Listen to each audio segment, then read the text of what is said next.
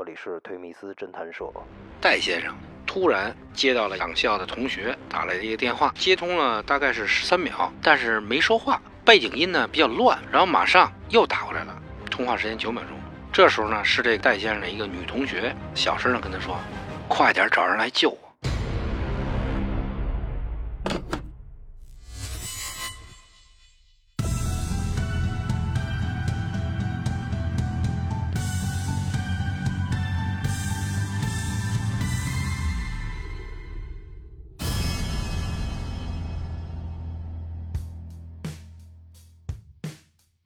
大家好，欢迎来到推迷思侦探社，我是诗月。今天呢，我们又请来了我们的老朋友涛哥，你好啊！你好，你好，诗月，你好。不知道您最近有没有看一个电影，就是热度还蛮高的，叫做《门锁》。我还真没看。但是听说过吧？听他们说了一下，听他们说。对这部电影，它是主要关注点就是在独居女性的身上，而且现在社会上对于女性安全其实关注度是越来越高了的。哦。而且我听说您现在手上有几个案子也是和女性安全有关的，那您今天能不能跟我们讲一讲呢？这个接到指示以后，还老总他们告诉我准备点这个关于这女性安全这方面的案子。嗯。我翻了翻本啊，还真有。零五年的。十一月三十号，我们接了一起这个人车走失的案子。这走失的呢，也是一个女女同志，所以我把这案子呢，跟大家一块儿分享一下。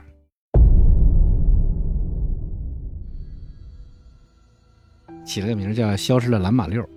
哎，还挺有艺术感的这个名儿。在二零零五年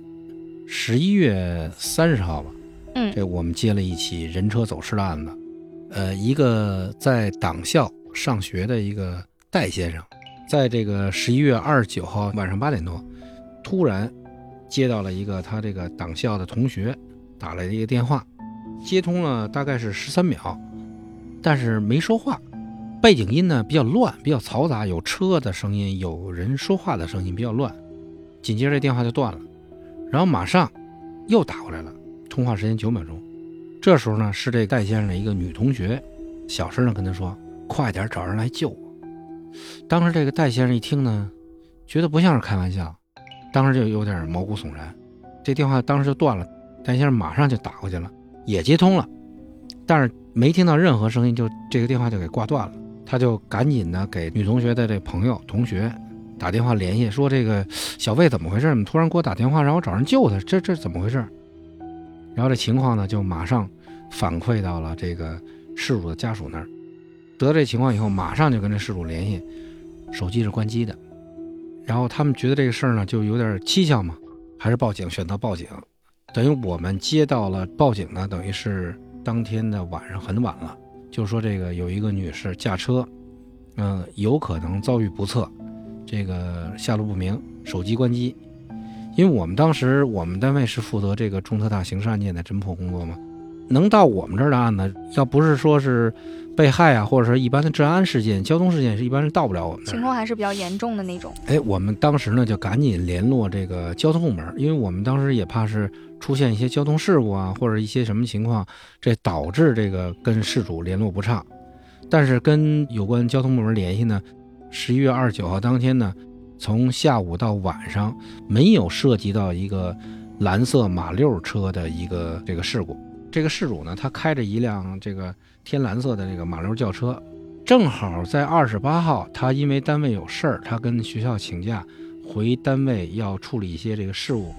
呃，据我们后期访问他的同事，同事提供呢，他在赶一篇报告，他大概是晚上七点三十分从这个朝阳区麦子店开着车回家。通过调取停车场的监控录像，我们也看到了他一个人独自驾驶这辆蓝马六从停车场开出去。他在路上呢，给他的家属、给他妈妈打电话，跟他妈妈说呢：“说我今天晚上会住在四季青这点有一个叫西山美术馆，我会回那儿去住。沿途呢，又跟几个同事也通过电话，一直到这个晚上八点三十分给这个戴先生打电话之前都是很正常的。”掌握了情况以后呢，我们整个队呢就围绕他这个失踪案件呢，马上开展了一些相关的调查。首先呢，就核实了他的一些相关的身份啊，然后核实他在单位的一些情况啊，在单位有没有什么经济问题，跟同事之间有没有矛盾，生活上呃不检点啊，或者是有一些其他的情况，家属这块呢访问看看家庭是否和睦啊，然后这个一些个人一些问题吧。通过访问呢，我们发现这个魏女士呢都比较正常。同时呢，我们就这个着重啊，围绕着她她这辆车在做工作。我们把这个周边的这个一些监控探头啊，都及时做了一个调取保全。通过侦查实验，复原了这个事主在案发当天回家的这一个整个的轨迹。他呢是晚上呃七点半从这个高兰大厦出发。出来以之后呢，就顺着这个就现在的日本大使馆，然后一直奔着东风北桥开下去了，上四环，北四环走了一圈，走到了火器人桥，从火器人桥下来之后呢，奔了闵庄路，通过闵庄路之后呢，按理来说他应该要回到他的住处，就是西山美术馆，这个总共的距离呢是二十六公里吧，同步这车程大概是三十三分钟，但是后来我们发现这个轨迹里头啊。出现了比较奇怪的这个位置，这个位置是远离他这个居住的这个位置和回家的路线，就说明他这个在回家这个路线上出现了一些偏差，导致他没有直接回家，而且偏到这个路线上。那究竟什么东西引起的呢？我们就结合这个可疑的轨迹，多有行人车辆走的地方，我们开展了这个同期的路访。结果我们的侦查员呢？路过的公交车司机的过程当中，公交车司机反映呢，就是曾经在那么一天途经这个汉河路的这个一段拐弯的地方的时候，曾经看见这么一前一后停着两辆车，好像是发生了交通事故。对，车边站着人。我们结合这个呢，再次核查了一下这报警的这个相关的这个记录，没有这报这个事故追尾的或者什么的报事故的。同时呢，住在西山美术馆的这个女事主的这个一个邻居反映呢，她有一天接孩子回家的路程当中，在汉河路的拐弯的附近，看见了那么路边一前一后停着两辆车。当时我们觉得呢，是不是真的是这个交通事故的发生导致这个事主呃失踪？比如说是给撞坏了、撞伤了，送到医院去或者什么的，我们也马上对周边的医院进行了一个核查。也没有发现类同的。根据这个访问到的情况，也结合那个可疑那个轨迹出现的地方，在接近于这个西山森林公园附近，那边呢有那有山，有这个林场，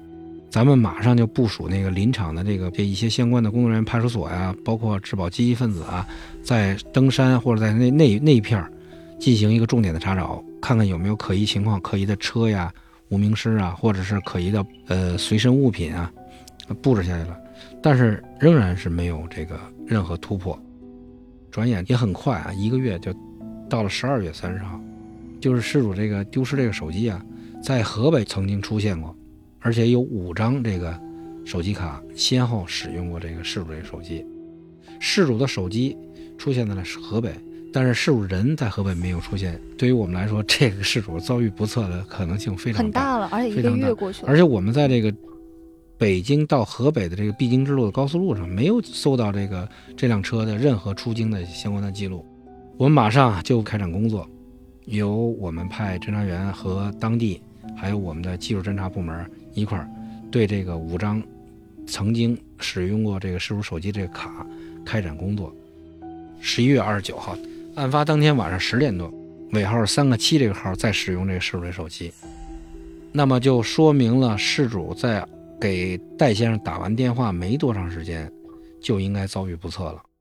对这个三个七这个手机尾号的这个监测，发现这个手机尾号呢活动大概在河北石家庄、保定地区。通过这个手机尾号呢，和这个五张曾经使用过这个这个手机的卡呢。把他这个关系人啊逐一给串了一下，通过进一步梳理啊，发现这个三个七的这个这个卡号的持机人啊叫吴伟，他呢是河北省藁城人，是一个农村的那小子，有前科。然后这个小子的这个三个七这个手机啊，案发当日有北京的漫游记录，同时还有跟他有联系的人也有北京的漫游记录，就说明这个在案发。就在女失主失踪那天，这几个手机是活动在北京地区的，而且有一些位置是跟这个事主的这个位置是重合的，所以咱们觉得这个这几个人的这个疑点在上升，跟这个事件肯定是有关系的。另外呢，摸排出了一个跟三个七这个手机有突出联系的一个叫幺六九五的一个持机人，这个人呢姓陶，也是这个河北这藁城的一个人。根据这个情况以后呢，我们在进一步梳理这些人的这个关系的同时呢，呃，由技术部门把他这两个人的这个落脚点基本上都确认了，都在村里头。我们经过统一部署呢，在一月四号。晚上开展行动，在藁城小峰村把吴小抓了，马上进行突审。这小子也是负隅顽抗，百般抵赖嘛，始终不愿意供这个同伙。在抓他的同时，我们把那个人也蹲住了。在一月五号的凌晨七点二十七，在潭固新村把这个陶抓了。抓了之后呢，在这个石家庄市局的配合下，在石家庄市局对这两个人就开展了突审。首先需要找到这个事主被抢那手机，这手机后来就都找着了。另外呢，咱们就得找这个事主的车，再问这个事主的人。经过这个突审呢，这吴小交代了说，这个事主被他们杀了，抛尸在水库了。具体的情节呢，十一月底吧，他就预谋准备上北京啊抢小姐。十月初，在这个附近，在石家庄附近脱离黑色本田。十一月的二十八号，他们俩就开车就进了北京，然后当天晚上到这个朝阳这个滚石这个那会儿也是一个大迪厅，到迪厅就玩了一宿。天亮的时候呢，就二十九号凌晨了嘛。凌晨他俩就在停车场在车里尾咕了一宿，睡了会儿觉。下午就开始这个说想找个目标，看看能不能来一把干一票。嗯，大概在下午的四五点钟的时候。他们盯上了一辆这个白色的本田 RV CRV，这个是一小越野车。然后他们跟了一段时间啊，确实没有什么机会，也这个条件也不太好。当时反正他俩也没太商量好是怎么怎么去去抢，是别呀是撞啊，也当时没太商量好。后来这车就就走了，他俩没逮着机会，他俩就开着车呢，奔了东四环。他俩把车停在了这个东四环东风北桥的。北侧一点有一工地门口，在车上坐着，然后呢，时不常的看看这个呃行驶在这个路上路面的汽车，由谁驾驶啊？看着，就看到了咱们这个女事主开着这蓝马六从单位出来，一个人，在尾随这过程当中，他们不断的观察这个事主在车里的一些情况，是不是一个人啊？然后这俩说好了呢，找一个地儿采取这种追尾的形式，把这女的别停下来，咱们再干。因为他们来之前想抢小姐的时候，他们准备了一些犯罪工具，有刀，有手铐。在这女事主下车检查车辆的过程当中呢，他俩就趁这个事主不备，就把这事主啊铐上了以后，就控制在那个事主这辆蓝马六里了。然后他马上上车，由这个陶亮驾驶这个事主这辆蓝马六，